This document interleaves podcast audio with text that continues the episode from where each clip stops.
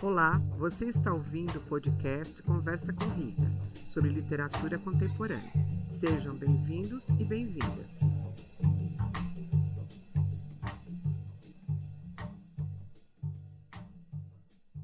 O episódio de hoje é sobre o livro Singué Sabur, Pedra de Paciência, de Atik Raime. Ele foi traduzido por Flávia Nascimento e publicado em 2009 pela editora Estação Liberdade, e tem 147 páginas. O meu convidado é o Ricardo Martins de Souza, graduado pela Universidade Estadual do Rio de Janeiro em História, mestre em História Moderna e Contemporânea pela Universidade Federal Fluminense. É professor aposentado pela rede pública Fluminense e Carioca. Bom, nosso ouvinte já sabe que quando o livro é uma tradução, nós apresentamos o tradutor ou a tradutora. Flávia Nascimento é doutora em Língua e Literatura Francesas pela Universidade de Paris e mestre em Teoria e História Literária pela Unicamp. Atualmente é professora da Unesp, atuando no ensino de graduação e pós-graduação. Traduziu os livros Topografia Ideal para uma Agressão Caracterizada, de Rachid Baudrejard, que ficou em segundo lugar na categoria Tradução do Prêmio Jabuti de 2009. Traduziu também Alá e as Crianças Soldado, de Amadou Kourouma. Terra e Cinzas, também de Atik Raimi, publicado pela Estação Liberdade. Então, ela traduziu dois livros do Atik Raimi, todos os dois pela editora Estação Liberdade. Ela também posta vídeos sobre literatura e aulas de teoria literária no canal do YouTube, com um programa chamado Literatura e Cercanias. O link está no Instagram do Conversa com Rita. A Tiki Raime ganhou o prêmio Goncourt em 2008 com Pedra de Paciência, o maior prêmio literário francês. Ele nasceu em Cabul, no Afeganistão, em 1962. Trabalhou como jornalista e frequentou a cena literária local.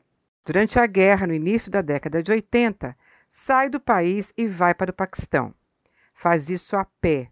É uma jornada que dura oito dias em pleno inverno. Consegue estatuto de refugiado político na França, onde vive desde 1985. Atik Raime doutorou-se em comunicação audiovisual na Sorbonne e atualmente dirige e produz filmes e documentários. Pedra de Paciência já tem publicação prevista para 30 países. E o próprio escritor dirigiu o filme homônimo do livro Pedra de Paciência. Bem, algumas pessoas me perguntam como Conversa com Rita escolhe os livros. Acredito que algumas vezes é o livro que escolhe Conversa com Rita. Quem me falou desse livro foi meu convidado, que daqui a pouco vai conversar com vocês. O episódio sobre esse livro é uma homenagem à poeta Nádia Anjumã, cujo livro Pedra de Paciência, de Raime, é dedicado a ela. Aqui eu preciso fazer um parênteses para contar a história dessa poeta. O Atik Raime era leitor dos versos dessa poeta e foi convidado por ela para ir a um festival de literatura no Afeganistão. Um mês antes, ele ficou sabendo que ela tinha morrido e a causa era um motivo de família. Bom, Raime foi investigar e acabou descobrindo que ela tinha sido espancada até a morte pelo marido, que passou apenas um mês na cadeia pelo crime. Três anos depois, ele publica Singué Sabur, Pedra de Paciência, e dedica a essa poeta. Qual a referência desse título, né? E o que é essa pedra de paciência? A referência é sobre uma pedra da mitologia persa que seria capaz de guardar as confissões feitas a ela. Um dia, quando tiver ouvido demais, a pedra vai estourar e libertar todos os seus pecados. E sobre o que fala esse livro? Esse livro fala de uma mulher desamparada que revela ao seu marido, que está inerte por conta de ter recebido uma bala na nuca, o seu desejo, a sua dor, o seu sofrimento. Enquanto que na rua, uma guerra fratricida segue com seus tanques, granadas e jovens combatentes. E para não me alongar mais, eu vou ler alguns trechos dessa obra impactante e avassaladora, tanto em sua engenhosa ficção quanto na história real, a qual o autor dedicou essa obra. Obrigada, Ricardo, pela sugestão. Fica aqui nossa homenagem à poeta Nádia Anjumã e nosso agradecimento ao escritor Atik Raime, que não deixará que esqueçamos essas histórias. Então, eu vou ler alguns trechos aqui, mas eu vou começar com a dedicatória do escritor. Então, logo que você abre o livro, né, você passa ali pela ficha catalográfica, você tem a seguinte escrita: essa narrativa, escrita em memória de N.A. Poeta afegã, barbaramente assassinada por seu marido, é dedicada a M.D. E tem também aqui uma epígrafe do Antonin Artaud, que diz o seguinte: Do corpo pelo corpo, com o corpo, desde o corpo até o corpo. E aí, antes né, que você comece a leitura, está escrito assim: em algum lugar do Afeganistão ou Alhures. Ou seja, porque essa história, esse assassinato bárbaro que acontece no Afeganistão, acontece em outras partes do mundo. Eu vou ler aqui um trecho que está na página 73 e que, na verdade, ele é um poema, porque o livro é um monólogo, né, dessa mulher falando com esse marido que está completamente inerte, ele não consegue se mexer, ele está paralisado e é um monólogo que ela faz com ele. Mas, em alguns momentos, existem belíssimos poemas como esse que eu vou deixar o livro falar por ele. O sol se põe, as armas acordam. Nessa noite, de novo a destruição. Nessa noite, de novo a morte. Manhã, chove, chove sobre a cidade e suas ruínas chove sobre os corpos e suas chagas. Então, alguns poemas vão surgindo aqui nesta belíssima obra. Tem um outro trecho aqui que eu vou ler, que está na página 81, e um outro trecho que está na página 82. Né? Então, é ela falando com este marido, desabafando, né? contando todo o seu sofrimento, seu desejo, a sua dor. Então, ela diz assim: não sei se pode ou não me ver, mas de uma coisa tenho certeza absoluta: é que você pode me ouvir, pode me entender. E é por isso que ainda está vivo. Isso mesmo. Você está vivo por causa de mim, por causa de meus segredos. E aí, mais um trecho que está na página 82, também é ela falando com ele. Sabe, essa pedra que a gente coloca na frente de si mesma, diante da qual a gente se lamenta por todas as infelicidades que tem, todos os sofrimentos, todas as dores, todas as misérias, uma pedra a qual a gente confia tudo que traz, encerrado no coração, sem ousar revelar aos outros. Ela ajusta o conta-gotas, ela tem que pingar o colírio nos olhos do marido para os olhos dele não ficarem secos. Aí ela continua: Você fala com a pedra, fala com ela. E a pedra escuta, absorve como uma esponja as palavras os segredos, até que um belo dia ela estoura, estilhaça. Eu gostei muito desse livro. Depois que eu li, eu fiquei pensando nele por muito tempo. Na poeta que, que é assassinada barbaramente, todas as mulheres que são assassinadas barbaramente. Então, eu fiquei com muito tempo com ele na cabeça. O livro é belíssimo. A impressão que eu tenho lendo esse livro é que parece que o marido dela é a pedra de paciência dela, porque você vai lendo esse monólogo, né? E você percebe que ele não escutava ela, não dava ouvidos a ela. Então é o momento que ela tem para falar com ele, né? E falar tudo que ela quer. Então, na, no meu modo de ver, ele seria a pedra de paciência dela. Bom, vou passar minha palavra ao convidado. Ricardo, seja muito bem-vindo e obrigada por ter me sugerido esta obra. Obrigado, Rita, pelo convite só para registro, essa é a primeira vez tá, que eu tenho a oportunidade de conversar sobre duas coisas que eu amo, que é literatura e história, já que a minha formação é toda em história e a literatura, para mim, é um meio de, de certa forma, expressar o conhecimento histórico com os meus alunos. É, eu, eu acho que é necessário, muitas vezes, o uso da ficção para poder fazer uma compreensão mais ampliada mesmo de um contexto histórico. Quantas vezes eu usei o Machado de Assis em sala de aula para explicar o segundo reinado né, no, ensino médio. conta aqui para o programa, né? Fala aqui com, no Conversa com Rita, como que você chegou no Afeganistão e como que você chegou nesse autor. Na realidade, é, uma, é um contato que começou na adolescência.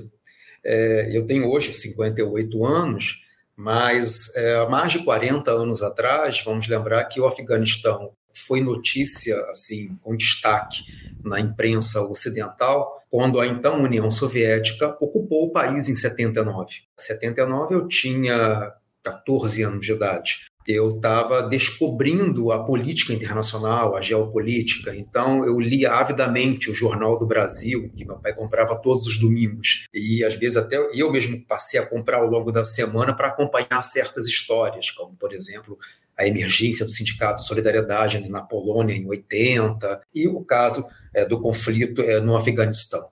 E a partir dali eu fui acompanhando, é, fui me interessando por os, por os assuntos da geopolítica que acabaram me levando para a história. E reparei, era um momento que eu não tinha concluído o ensino médio ainda. Eu, a minha decisão em estudar história veio um pouco depois. Mas eu diria que o interesse pela geopolítica, pela análise internacional, o, o Afeganistão era um dos temas que me interessava e era um, um tema quente naquele momento, 79, 80, me leva a me aprofundar e me interessar e a ler so, sobre o assunto. Depois que eu fui fazer a minha graduação em História, depois comecei a trabalhar como professor na rede pública, obviamente outros temas né, foram me interessando, mas eu nunca perdi de vista o tema do Afeganistão. Né, depois da retirada soviética, lá em é, 88, a, queda do, do, do, regime socialista em 92, depois disso tem a, toda a guerra civil que vai explodir no país entre 92 até 98, uma guerra que já estava né, muito antes, na verdade, desde que os soviéticos invadiram a o Afeganistão, os americanos, é mais a Arábia Saudita, mais próprio, a Revolução Iraniana, que apesar de anti-americana, mas ela é, se junta aos americanos para combater a invasão soviética e acabam armando vários grupos ali dentro, grupos que darão origem depois ao Talibã, né, na década de 90. É uma guerra civil que já vinha lá da década de 70, que não começou com a invasão soviética, já é anterior, ela vai é, se aprofundar ao longo da década de 80, com a resistência a essa invasão soviética, e depois da saída dos soviéticos, com a briga entre os grupos. Inclusive, esse livro, Pedra de Paciência, do Zinguia Zabur, ele a gente pode localizá-lo né, é, temporalmente na década de 90, mais ou menos ali entre os anos de 96, é, 96 97, exatamente quando o conflito entre diferentes facções está acontecendo em Cabu. Inclusive, os ecos né, desses conflitos vão, ficar, vão aparecer no, no romance. Isso é anterior à tomada do poder né, pelo, pelos talibãs em, em 98. E, a partir dessa minha curiosidade pela história do país, Aconteceu que, trabalhando com literatura já em sala de aula e acompanhando os cadernos de, literatura, é, também pela imprensa que eu sou apresentado a Tic Raime. Ele veio ao Rio de Janeiro é, em 2003 fazer o lançamento de Terras Cinzas. E eu tive a oportunidade de ter um encontro pessoal com ele, ao lançamento né, do, do livro. E a partir daí me interessou muito, não só o trabalho dele, quer dizer, um trabalho que comecei a acompanhar, e desde então fui ampliando esse contato até chegar.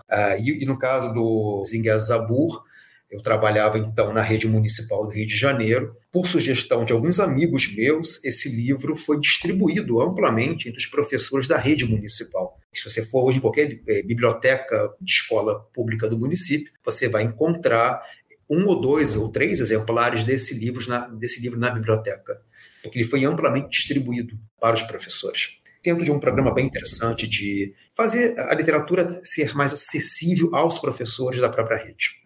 Então, esse foi, digamos assim, meu contato né, inicial com a história. Tá certo. E que impressão você tem desse livro Pedra de Paciência? Né? O que, que ele causou em você quando você. A gente fica sabendo dessa história, né? E que impressão ele causou em você depois que você terminou de ler? Porque eu fiquei muito impactada, né? Quando você me sugeriu o livro, você comentou, né, sobre o livro, mas quando a gente começa a ler, né, a gente percebe essa mulher colocando todo esse sentimento que ela tem para fora. E assim, eu fiquei com esse livro muito tempo na, na, cabeça, já comentei com algumas pessoas sobre ele que são, estão ansiosas, né, para quando o programa entrar no ar. Qual foi a sua primeira impressão depois que você leu esse livro?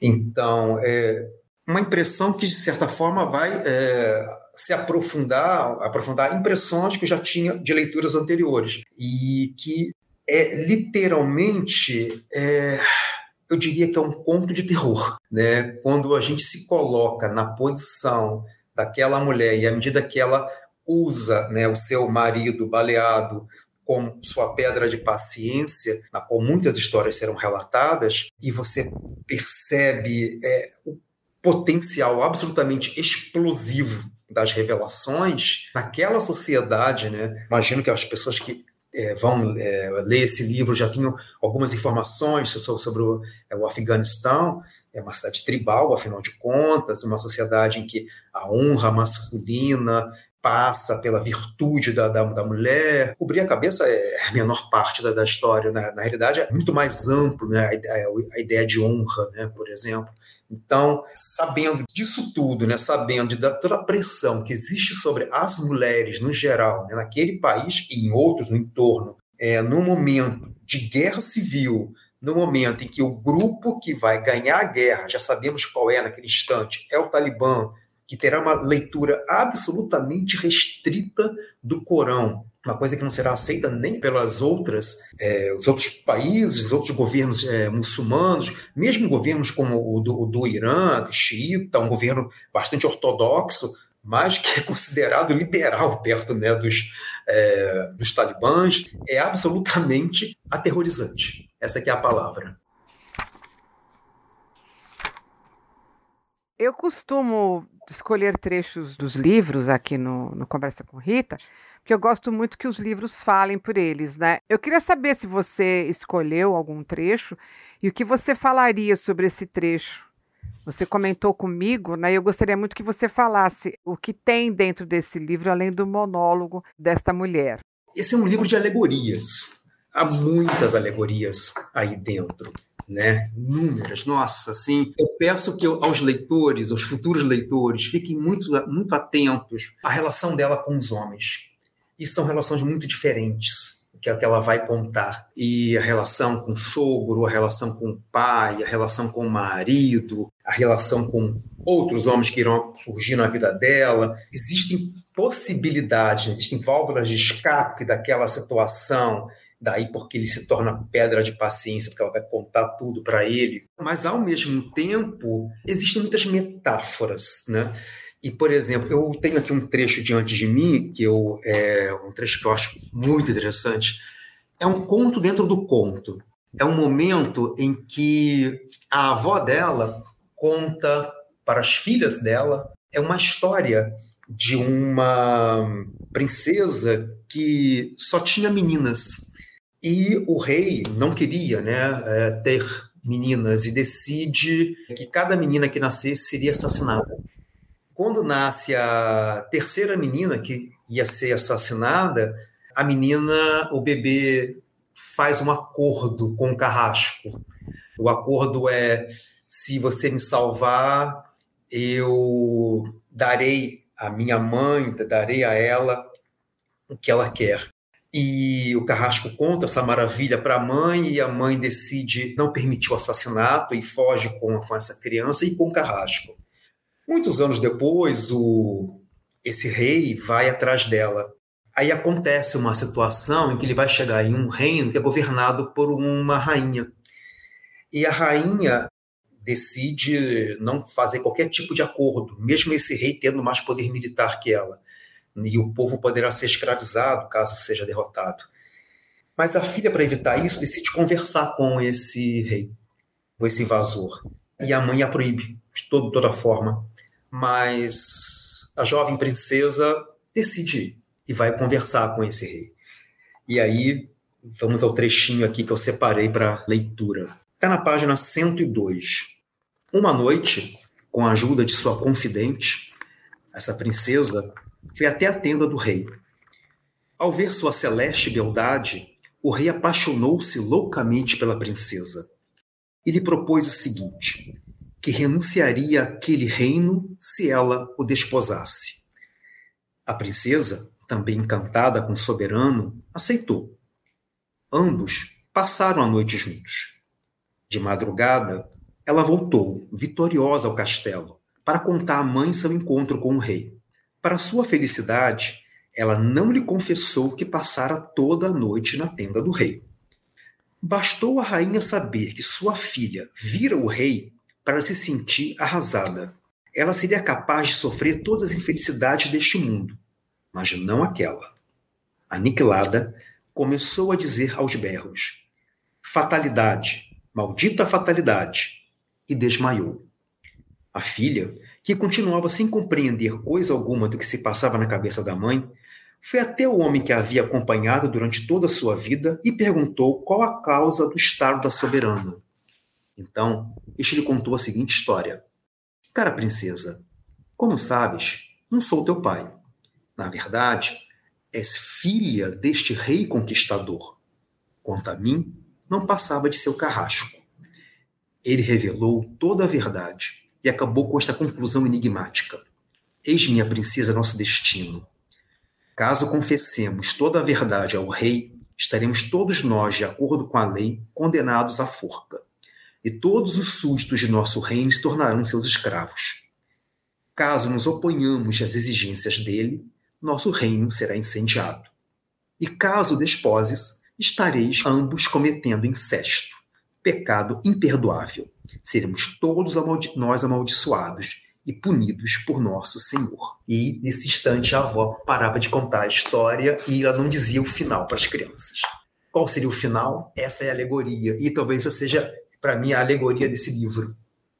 Porque ela transformou esse homem na sua caba, né, na sua pedra negra, na sua pedra de paciência. Ela revela muitas histórias. E isso terá consequências. Como que ela vai conseguir administrar isso? O homem está inerte. Ele aparentemente ouve. Não sabemos se ouve ou não. Ele não tem reação física. E ela se sente tão solitária, tão solitária, ela tem diante de si vários caminhos. E ela escolhe um caminho. E ela poderia ter ficado em silêncio, não ter contado nada, por exemplo. Ou ela poderia ter ido ao mular e contado ao mular, né, a, a liderança religiosa. Ela poderia ter contado tudo para uma tia que está muito presente na história, mas ela conta para o seu marido. Bom, isso terá consequências. E essa alegoria que o que caminho seguir, né? Na história temos um incesto, temos uma traição. O que fazer? Contar para o rei, esconder uma coisa, é, esconder é, que ela é filha do próprio rei. Repare que é, é uma história de Édipo às avessas, de certa forma, né ao, invés né, do, do, do, príncipe que mata o, o, o pai para casar com a mãe, aqui temos né, literalmente a filha se aproximando do seu pai sem sabê-lo, e no mesmo caso do, do de Édipo, e de certa forma causando a ruína da mãe, né? Levando, podendo levar a mãe à morte mais à frente, uma proposta que vai surgir dada pelo sogro dela, que é o homem que ela respeita, essa história só tem solução com um sacrifício. Se não houver sacrifício, não haverá solução. E aí, eu acho que essa parábola é mais importante, essa alegoria é mais importante que você, a gente pode imaginar a história do país. Né? Se a gente pensa na história do Afeganistão, uma terra que é de passagem, uma terra que há sete mil anos é, está ocupada com povos como escrita, com ruínas é, que remontam a inúmeras civilizações que lá se estabeleceram, é, de, de, contatos com, com os povos do Rio Indo, contatos com os chineses, contatos com os mongóis, contatos com os persas. Depois disso, o, o Afeganistão, por estar numa zona de passagem entre, é, que, entre os desertos do, do, do, do oeste da China, as estepes asiáticas, o Oceano Índico à frente, e a própria acima das estepes da, da Ásia Central, que na época faziam parte do Império Russo, isso já chegando ali no século XVII, XVIII, XIX, uma Inglaterra que vai estar chegando na Índia no século XIX, e o Afeganistão vira justamente mais uma disputa entre o, o, grande jogo entre a Rússia e a, o Império Russo e o Império Britânico, uma terra que vai ser invadida pelos britânicos e que não vai ser conquistada, que vai ser invadida pelos soviéticos e que não vai ser conquistada, que vai ser invadida pelos americanos e não vai ser conquistada, mas isso tudo gerando, obviamente, inúmeras rupturas, inúmeros conflitos, tantos caminhos trágicos né, ao longo de sua história que foram trilhados, e essa alegoria, de certa forma, está falando desses caminhos trágicos e foram muitos. E numa tragédia que ainda permanece. Porque que sacrifício esse povo, que sacrifício. Então, esse povo, né, esses povos, né, são pelo menos oito grandes etnias que, habitam, que coexistem há muito tempo ali, né, com diferentes idiomas, diferentes visões religiosas do islamismo, e, aliás, nem todo mundo é islâmico, há, há grupos minoritários que não são islâmicos no, no país, diferentes costumes, diferentes culturas, diferentes formas físicas, inclusive. Há diferenças físicas grandes entre um Hazara, que é uma etnia da qual faz parte o Atik Rahim, aspas, maioria, os Pashtun, um pessoal mais do Paquistão, mais da, da, de cultura mais indiana, mas que são islâmicos, sunitas e tal. Hazaras são, são islâmicos xiitas, em sua maioria. Ou seja, que sacrifícios esse país terá que fazer, esse, que sacrifício esses povos terão que fazer para, de alguma forma, encontrar uma solução para a sua tragédia? Para, na qual essa alegoria né, do, do rei aqui, né, esse complexo de Édipo às, às avessas, nos é apresentado. Então, acho que é aí que está a grande riqueza desse livro. Esse livro é, dá para a gente fazer relações, não só com a história do país, mas com os dilemas do país o que, que aponta para o futuro. Agora, então, né, que o Talibã retorna ao poder, em que a influência ocidental diminui, é que aparentemente teremos, até por uma questão de sobrevivência desse novo regime, uma aproximação com o governo chinês, por exemplo, com o governo russo, acho que no momento está envolvido né, na, em um conflito na Ucrânia. Que soluções, que caminhos esse povo vai trilhar?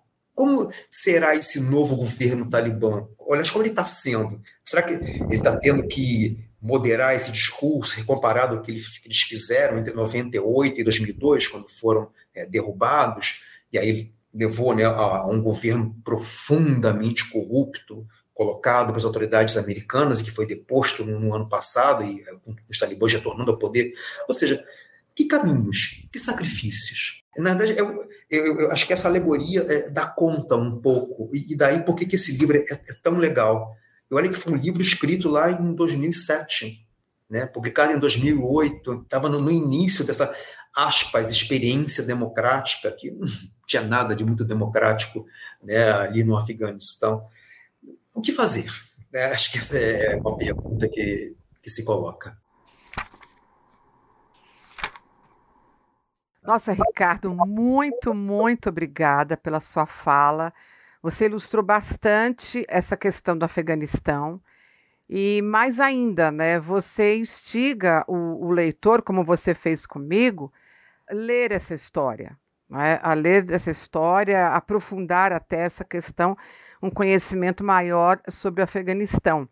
E isso que você coloca, né, que sacrifícios mais esses povos de etnias diferentes terão que fazer para conseguirem viver de uma outra maneira que não seja essa, né? E aí, puxando sardinha para o meu sexo, principalmente com relação às mulheres. Uhum. Né? Não que os homens não tenham que fazer sacrifício, mas é muito assim o sacrifício de, de mulheres e de crianças.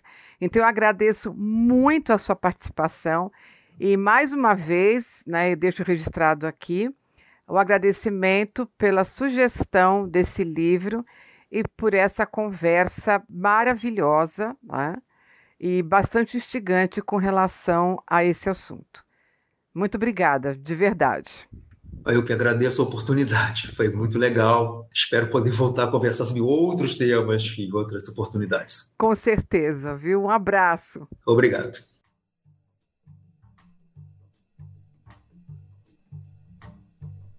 Você ouviu Conversa com Rita. Obrigada e até a próxima.